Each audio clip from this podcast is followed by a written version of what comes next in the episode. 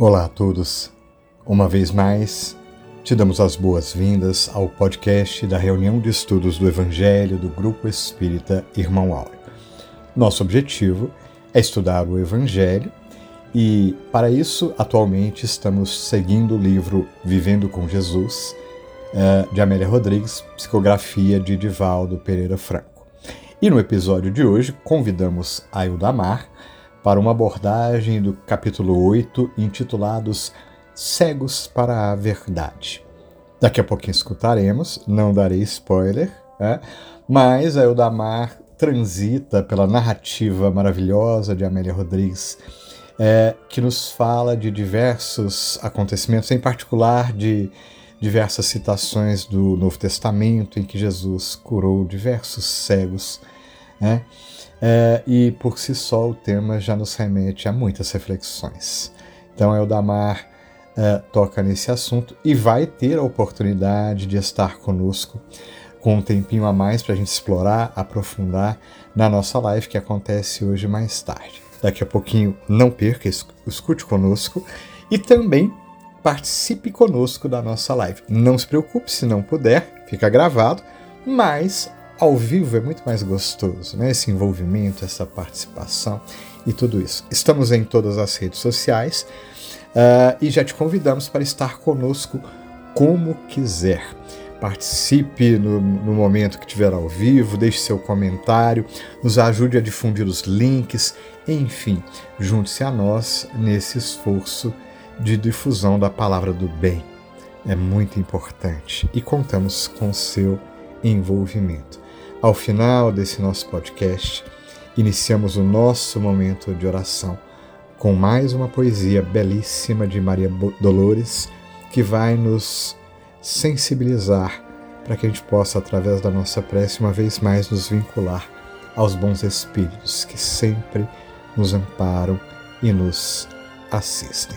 Portanto, dito tudo isso, só nos resta te convidar para que juntos de Amélia Rodrigues, nos comentários de Udamar, possamos refletir juntos.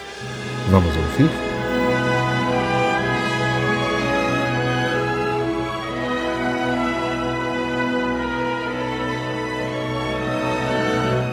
Boa tarde, boa noite, bom dia. Sejam todos bem-vindos ao nosso podcast de estudo do Evangelho, hoje em nossa edição de número 165 tendo como base o capítulo 8 do livro Vivendo com Jesus, intitulado Cegos para a Verdade, de nossa mentora Amélia Rodrigues.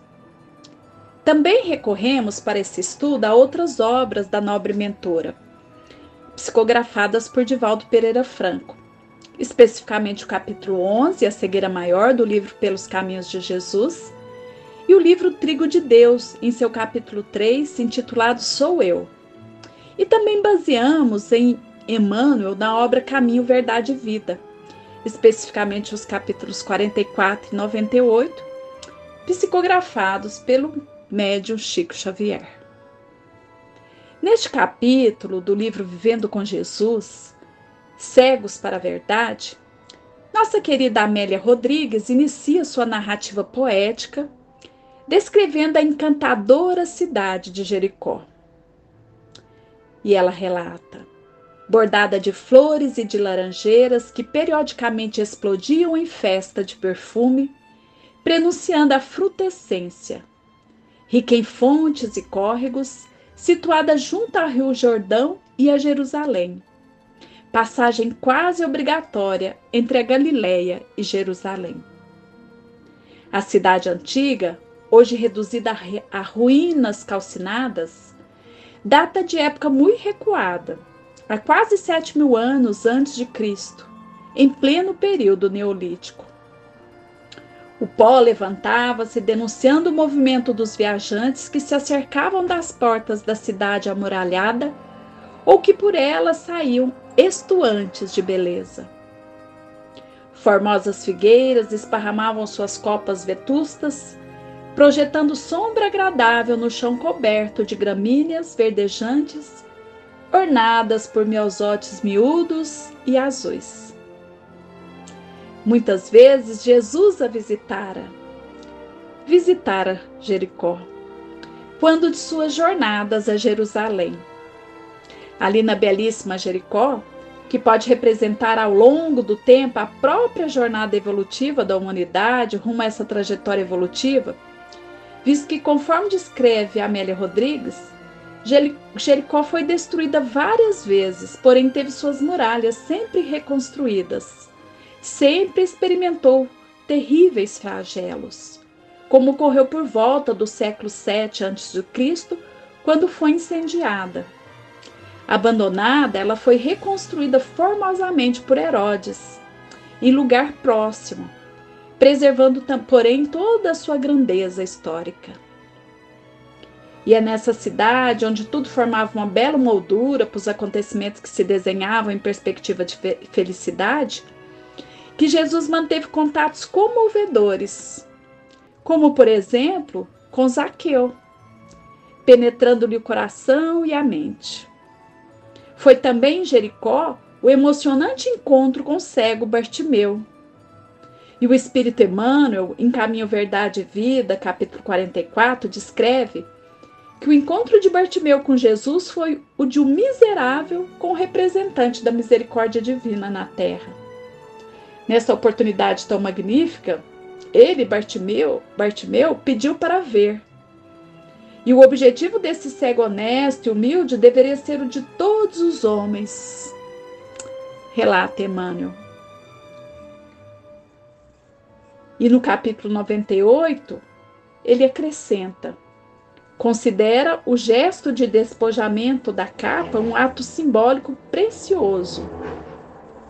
Se alguém deseja sinceramente a aproximação de Jesus para a recepção de benefícios duradouros, deve lançar para fora de si a capa do mundo transitório, buscar apresentar-se ao Senhor tal qual é, sem a pretensa intangibilidade dos títulos efêmeros, sejam os da fortuna material ou os da exagerada noção de sofrimento. E é bem assim, né? Que lindo essa análise, né? Essa ponderação de Emmanuel e serve realmente de alerta para todos nós. E voltando a Jericó, foi também nessa encantadora e marcante cidade que Jesus proferiu uma das mais belas de suas parábolas. Um homem que descia de Jerusalém para Jericó é nessa estrada de Jerusalém que conduzia a Jericó que o mestre narrou a incomparável parábola do bom samaritano, trazendo para todos nós uma lição de bondade sem alarde e amor desinteressado, como recursos essenciais para entrar-se no reino dos céus. Naquela cidade, portanto, Jesus operou fenômenos incomparáveis, tocando a sensibilidade das massas que o acompanhavam assim como de todos aqueles que ali residiam e os presenciaram. E Amélia Rodrigues descreve neste capítulo mais um episódio da passagem de Jeri Jesus em Jericó. Ela relata: Ele estivera em Jericó e deixava os seus domínios. Algaravia e ansiedade bailavam nos lábios e nos corações de todos aqueles que o acompanhavam como se desejassem expressar os seus ditos indizíveis. Foi nesse momento que dois cegos, mendicantes à orla do caminho, ouvindo os arranzéis e exclamações, os cânticos de gratidão e de júbilo, começaram a gritar pedindo socorro ao mestre.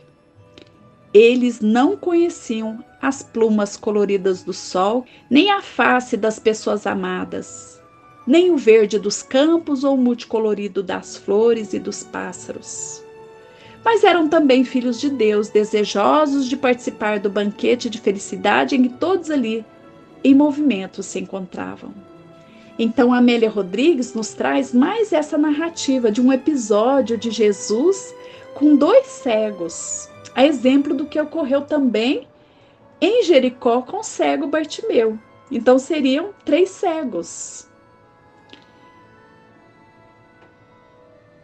Então, também nessa narrativa, ela descreve que esses dois cegos faziam tal balbúrdia que foram repreendidos para que se calassem. Como, porém, silenciar o sofrimento, perdendo a única oportunidade de libertar-se dele? Somente a necessidade sabe quanto é cruel a dor e quão tormentoso para o invidente constitui seguir pela noite interna sem um contato com a luz do dia. Aquelas outras pessoas que repreendiam os cegos possuíam visão e estavam disputando-se as moedas de alegria que Jesus distribuía. Era natural que também desejassem receber a mesma oferta de felicidade. Por isso os cegos não se calaram. Muito pelo contrário, aumentaram o vozerio, suplicando a piedade do Senhor. Jesus conhecia aqueles homens inditosos e aflitos porque ele era o pastor e se identificava com todas as ovelhas que lhe pertencia.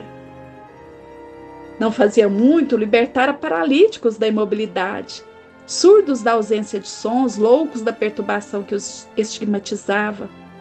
Por que não fazer o mesmo com aqueles infelizes? Deteve-se então e aproximou-se deles. Todo luz irradiava misericórdia em cântico silencioso de amor. Acercando-se dos requerentes de ajuda, interrogou-os: Que quereis que vos faça? Era uma indagação lógica e própria do seu caráter. Nunca se impunha, jamais exigia. Sempre ouvia o problema do sofredor antes de o ajudar a solucioná-lo. Era o poema de ternura que nunca perde a docilidade nem se torna exigente. E eles responderam imediatamente: Que nos restitua visão, permitindo-nos ver a claridade da luz. O Senhor se aproximou suavemente, tocou-lhe os olhos apagados. Uma onda de inexplicável energia penetrou-os, rompeu-lhes o véu da noite, a escuridão cedeu lugar à luz que os invadiu, provocando a princípio uma grande dor, logo seguida de inefável alegria. E os seguiram cantando hosanas. Então Jericó vira a cura do cego Bartimeu, que lhe implorara a claridade exterior.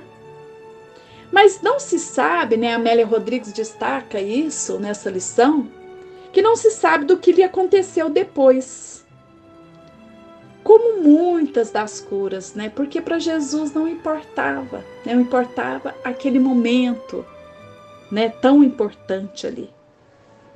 Não se sabe depois se mergulhou no oceano das claridades espirituais, o cego Bartimeu, ou se tombou nas sombras do prazer e da alucinação. Zaqueu, também de Jericó, que o recebeu quando lhe chegou a velhice, e se desincumbiu dos deveres familiares, entregou-se-lhe, tornando-se testemunha dele, narrando à posteridade a felicidade que lhe foi concedida ao tê-lo no lar. Os dois cegos do caminho, que acabamos de, ver a de ouvir a narrativa de Amélia Rodrigues, recuperaram a visão naquele momento né, e seguiram o mestre cantando ousanas. Mas não se tem notícia de que se houveram embriagado da luz da imortalidade ou se volveram a treva densa da alma. E Amélia Rodrigues comenta: O mundo de ontem, qual ocorre com o de hoje, estava dominado pela cegueira interior para as verdades espirituais. E por isso os homens e mulheres do passado, perdidos na sombra de si mesmos, retornaram para o grande encontro com a verdade que ainda postergam.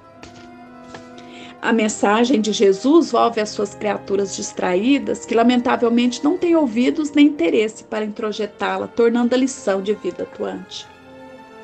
Iluminados pela ciência, pela tecnologia, com as cernais de filosofias e de belezas, centenas de milhões vêm, mas são cegos para seguirem pelo caminho de libertação que ele continua apontando-lhes, por não identificarem que o seu piso é argamassado pelo amor e as suas bordas são construídas pelo perdão e pela caridade, conduzindo à paz.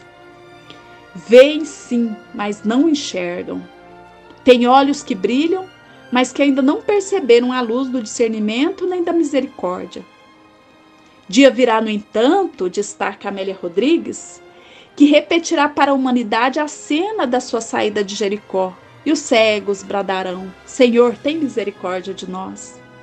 E ele abrirá os olhos da alma de todos para a renovação e a vida eterna no mundo de hoje, que faz lembrar da Jericó de ontem. Então, recorrendo ao dicionário, nós identificamos que verdade é a propriedade de estar de acordo com o fato ou a realidade. Então, estar de acordo com o fato ou a realidade. Ver como realmente é. Assim como os cegos da narrativa, tanto quanto Bartimeu, buscaram em Jesus a luz, a claridade para que pudessem realmente ver, distinguir a utopia da realidade, o essencial do ilusório, transformando a própria alma de sombra em luz, o mundo atual nos desafia com tantas informações, tantos chamarizes, e nos vemos assim, muitas das vezes, como que eclipsados em nosso discernimento. Há muitas mentiras transvestidas de verdades, muitas ilusões, muitas fake news que são como anzóis a nos fisgar. Por isso, tão necessário buscarmos o Mestre em verdade e em vida como caminho único para podermos sair da sombra, da cegueira e buscarmos realmente ver. Amélia Rodrigues destaca que Jesus era a luz enquanto os que o cercavam debatiam-se em trevas. Então ela nos sensibiliza através de suas narrativas para que possamos ver, observar e discernir. Segundo ela, Bartimeu é o símbolo dos cegos espiritualmente em todos os tempos. Pede-se-lhe que cure e recusa-se a saúde que ele oferece. Deseja-se sua presença enquanto ele é afastado pela ambição humana. Buscando a paz que ele representa, os homens fomentam a guerra em que se consomem. Ainda é assim. São os mesmos cegos espirituais que têm Jesus e porque sem fé não o buscam, ou quando ele chega, rejeitam-no. Esta é a cegueira maior e pior, porque vem da alma rebelde, ingrata e insatisfeita. Então, refletindo sobre essas lições, essas narrativas, que possamos saber verdadeiramente compreender para ver. E que Jesus, a luz do mundo, como ele mesmo disse, possa iluminar nossas almas e que possamos, a exemplo de Saulo de Tarso, despir-nos das escamas que cobrem nossos olhos e que possamos realmente querer e ver como Paulo de Tarso passou a ver. E que assim possa ser. Iniciamos o nosso momento de oração de hoje com a poesia Deus te vê. Deus te vê, alma querida, quando te pões na trilha escura para ajudar aos filhos da amargura, que tanta vez se vão como sombras errantes no caminho, chagas pensantes ao relento, entre as nuvens do pó e as pancadas do vento, com saudades do pão. Deus te vê a mensagem de bondade com que suprimes ou reduzes as provações, as lágrimas e as cruzes dos que vagam na rua sem ninguém, e te agradece as posses que despendes, no auxílio ao companheiro em desamparo, seja um tesouro inesperado e raro, seja um simples vintém. Deus te vê quando estendes braço amigo aos que carregam lenha de tristeza, doando-lhes o afeto, o abrigo, a mesa, o remédio, a camisa, o cobertor e, por altos recursos, sem que o saibas, manda que a lei te aumente os dons divinos em mais belos destinos para a glória do amor. Deus te vê na palavra com que ensinas, a senda clara e boa da verdade que alenta e que abençoa, sem perturbar e sem ferir. E determina aos homens que teu verbo seja apoiado, aceito e ouvido com respeito na construção excelsa do porvir. Deus te vê quando acolhes sem revide o golpe da pedraria que te insulta, o braseiro da ofensa, a dor oculta em ferida mortal, e te louva o perdão espontâneo e sincero, com que ajudas o céu no trabalho fecundo, distinguir, sem alarde, entre as sombras do mundo, a presença do mal. Deus te vê através da caridade, mas não só isso. Em paz calada e santa, pede alguém que te siga e te garanta na jornada de luz. E por isso, onde estás, rujam trevas em torno, sofras humilhação, injúria, cativeiro, tens contigo um sublime companheiro, nosso amado Jesus. E então, amado Mestre, que nesses instantes de prece podemos carinhosamente sentir Tua presença, uma vez mais, junto ao nosso coração. Repleto de gratidão, pois que reconhecendo a nossa pequenez, reconhecendo nossas dificuldades, amigo Jesus, à luz do Evangelho, reconhecendo ainda quantas oportunidades Deus coloca em nosso caminho. Só podemos nos sentir pecadores, humilhe-nos, mas te rogamos o amparo e o auxílio, mestre amigo, para que através da mobilização de nossa vontade saibamos aproveitar cada instante, cada oportunidade de serviço de crescimento, de aprendizado. Junto a Ti, Mestre querido, damos graças aos céus pela luz que nos ilumina, pelo entendimento que já temos no dia de hoje, e por tanta luz e por tanto amor que certamente nos envolverá os corações, vindos da divina providência. No instante seguinte, no dia de amanhã. Graças te damos, mestre amigo, por estar sempre ao nosso lado, nos amparando e nos protegendo. Que assim seja.